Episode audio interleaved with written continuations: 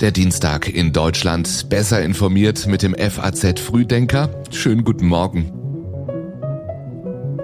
Das Wichtigste für Sie an diesem 10. Mai. Macron und Scholz planen Reformen für die EU. In Nordrhein-Westfalen steigt die Spannung vor dem Wahltag. Die Gaspreise für Privatkunden steigen deutlich. Und in Turin beginnt das erste Halbfinale des ESC. Dazu gleich mehr. Los geht's aber erst einmal mit den Kurzmeldungen dieser Nacht. Wahl auf den Philippinen. Ferdinand Bongbong Marcos Jr. hat einen uneinholbaren Vorsprung und wird aller Wahrscheinlichkeit nach der nächste Präsident. Drohende Umweltkatastrophe im Jemen. Seit sieben Jahren liegt ein alter Öltanker vor dem von Rebellen kontrollierten Hafen Hodeida, ohne gewartet zu werden. Die Vereinten Nationen warnen nun vor einem Auseinanderbrechen des Schiffes und einer verheerenden Ölpest. Die Corona-Zahlen an diesem Dienstag 107.500 Neuinfektionen Infektionen und eine Inzidenz von 522,7. Und wir hatten es gestern kurz, ein Porträt der Hollywood-Legende Marilyn Monroe von Andy Warhol ist in New York versteigert worden. Tatsächlich ist es jetzt das teuerste Kunstwerk des 20. Jahrhunderts. 195 Millionen Dollar gab's und die Versteigerung dauerte gerade mal vier Minuten. FAZ.net-Redakteur Daniel Mohr hat die Texte heute für den Newsletter geschrieben. Mein Name ist Jan Malta Andresen. Danke, dass Sie diesen Tag mit uns beginnen. Wie schnell soll die Ukraine in die EU? Schon bald könnte ein wichtiger nächster Schritt erfolgen. EU-Kommissionspräsidentin Ursula von der Leyen ließ wissen, sie freue sich auf die weiteren Antworten der Ukraine zum Fragebogen der EU zur Mitgliedschaft. Und Bundeskanzler Scholz sagte am Abend beim Besuch des französischen Präsidenten Macron in Berlin, wir sind uns einig, die Ukraine gehört zur europäischen Familie. Wir arbeiten daran, ihr den Weg in unser gemeinsames Europa weiter zu begleiten. Und da sind jetzt die Prozesse festgelegt. Die Europäische Union bearbeitet die vorgeschlagenen Anträge und die Kommission wird bald ihre Bewertung vorlegen. Ja, und bald heißt schon im Juni, also kommenden Monat, will die Kommission beurteilen, ob die Ukraine offizieller Beitrittskandidat werden kann. Dem müssten alle EU-Mitglieder zustimmen. Frankreichs Präsident Macron bremste jedoch die Erwartungen auf eine baldige Mitgliedschaft. Beitrittsverhandlungen würden mehrere Jahre, wahrscheinlich Jahrzehnte dauern.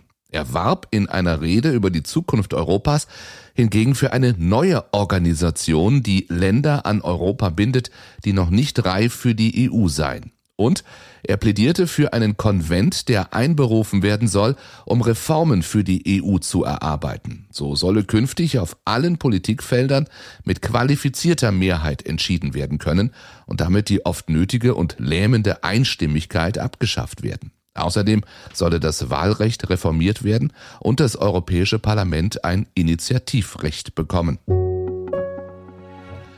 Große Ankündigungen sind ausgeblieben. Elf Minuten dauerte die Ansprache von Wladimir Putin auf dem Roten Platz in Moskau zum Tag des Sieges über Deutschland im Zweiten Weltkrieg vor 77 Jahren. Das Geschehen in der Ukraine sei eine Fortsetzung des Krieges gegen das nationalsozialistische Deutschland.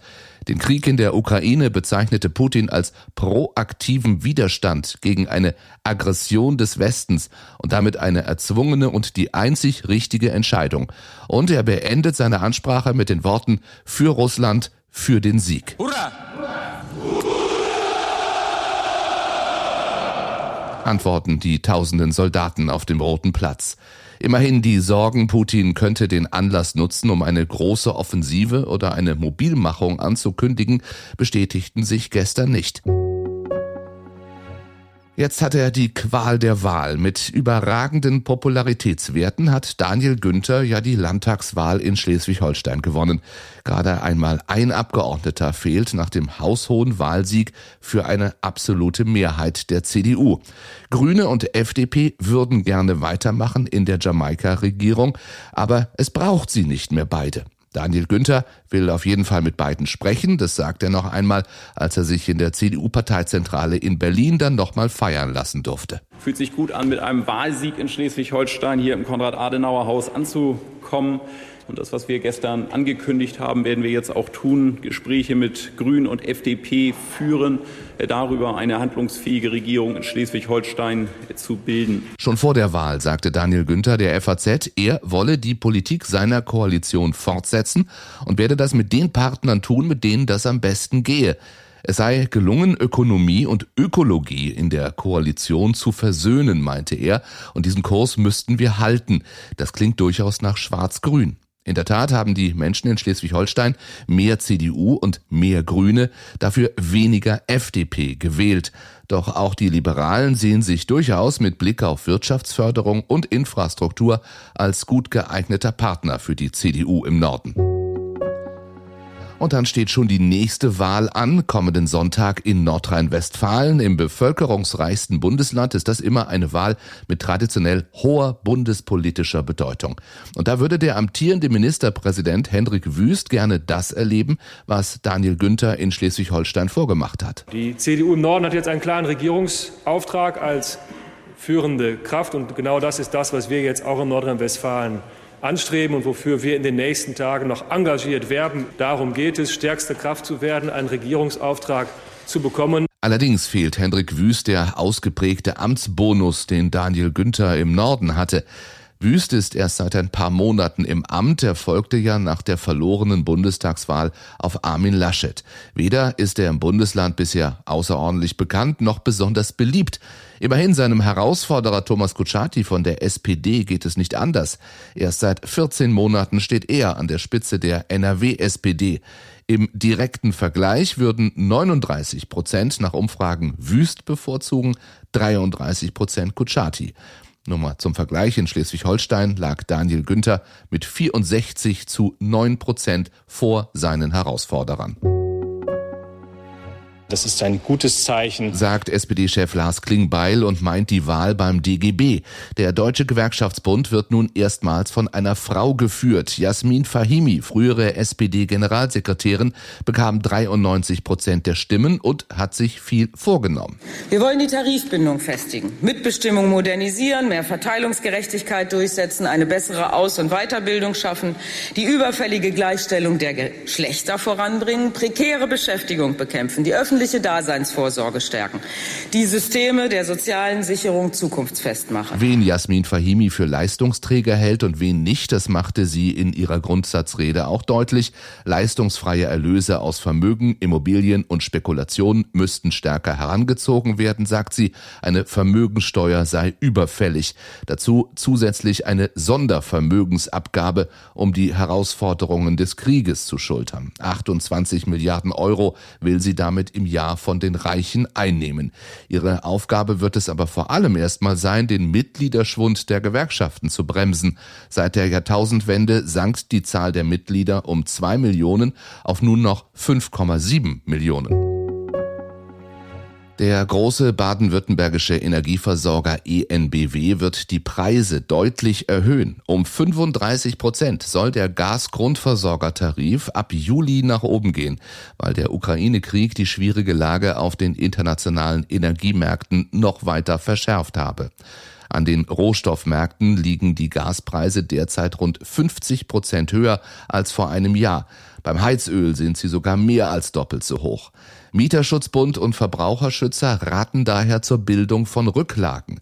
Sowohl die Gasjahresrechnung fürs vergangene Jahr dürfte Nachforderungen enthalten, und auch für dieses Jahr werden wohl höhere Zahlungen zu erwarten sein, da längst nicht alle Anbieter die monatlichen Abschlagszahlungen an das höhere Preisniveau angepasst haben. Also, anders als an der Tankstelle oder beim Heizölkauf, kommt beim Gas die dicke Rechnung jetzt erst. Kalush Orchestra, so heißt die Band aus der Ukraine, die beim ersten ESC-Halbfinale heute Abend auf der Bühne stehen wird, als sechster Teilnehmer und als großer Favorit dieses Eurovision Song Contest. 1,7 ist ungefähr die Wettquote für einen Sieg des ukrainischen Beitrags im Finale. Einen so hohen Wettfavoriten gab es vorher selten. Das hat natürlich auch mit dem Krieg in ihrem Heimatland zu tun. Entsprechend schwer lastet die Verantwortung Verantwortung, sagt der Frontmann der Band. Wir fühlen eine große Verantwortung. Wir wollen unserem Land nützlich sein. Wir sind mit einer Sondergenehmigung hier. Die Ukraine in Kriegszeiten zu repräsentieren bedeutet maximale Verantwortung. Wir konnten vorher nicht proben wegen des Krieges. Das tun wir jetzt hier in Turin. Ob die vielen Sympathien für den ukrainischen Beitrag kriegsbedingtes Mitleid sind oder auf höchster gesanglicher Qualität beruhen, davon kann sich das europäische Fernsehpublikum Publikum heute Abend ab 21 Uhr überzeugen. Zehn der 17 Starter kommen weiter. Morgen werden weitere zehn Teilnehmer fürs Finale am Samstag bestimmt. Dann wird auch der deutsche Malik Harris auf der Bühne stehen, der laut Wettbüros absoluter Außenseiter ist. Mit Quoten um 300 liegt er unter ferner Liefen. Und zum Schluss noch ein paar Online-Tipps auf faz.net meint die Politik, die Saat des Brexit geht auf. Das Feuilleton schreibt über den fingierten Nazi-Hintergrund und im Wissen, wie Putins Propaganda Demokratien gefährdet. Ich wünsche Ihnen einen schönen, meist ja wohl sonnigen Dienstag in Deutschland und wenn Sie mögen, bis morgen früh um 6 Uhr wieder. Bis dahin, tschüss.